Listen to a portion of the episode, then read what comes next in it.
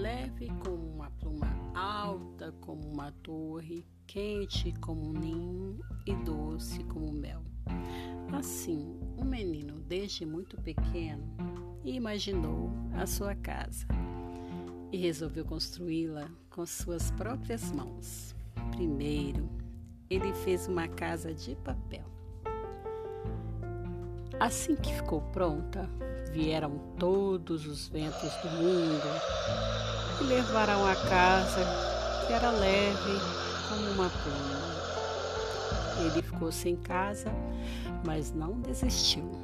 Depois, ele fez uma casa na beira do mar, com areia da praia.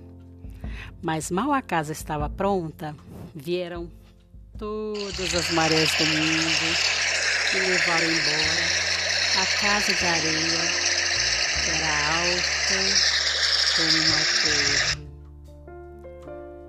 Deu vontade de desistir, mas o menino não desistiu.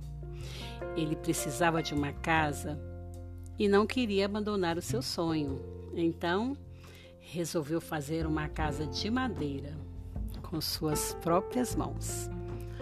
Buscou a madeira nos bosques e fez uma casa linda que ficou no meio das folhagens, mas mal a casa ficou pronta, vieram todos os raios do céu, uma enorme tempestade e queimaram a casa de madeira que era quente como um ninho.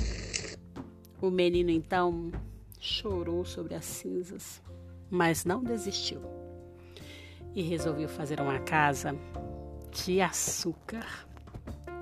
E quando a casa ficou pronta, chão, telhado, porta, janelas, vieram todas as formigas do mundo e devoraram a casa, que era doce como mel.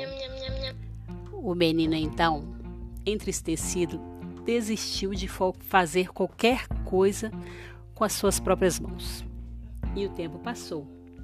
Então, um dia, alguém perguntou a ele: Menino, onde você mora?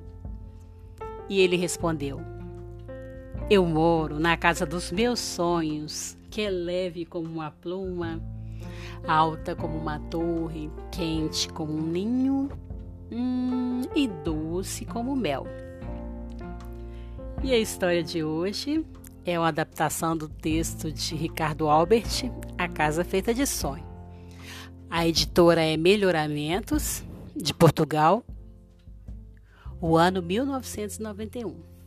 Nós tivemos a participação de Lorena. Todos vão gostar. Compartilhem o link e não se acanhem em recontar. Tchau, tchau.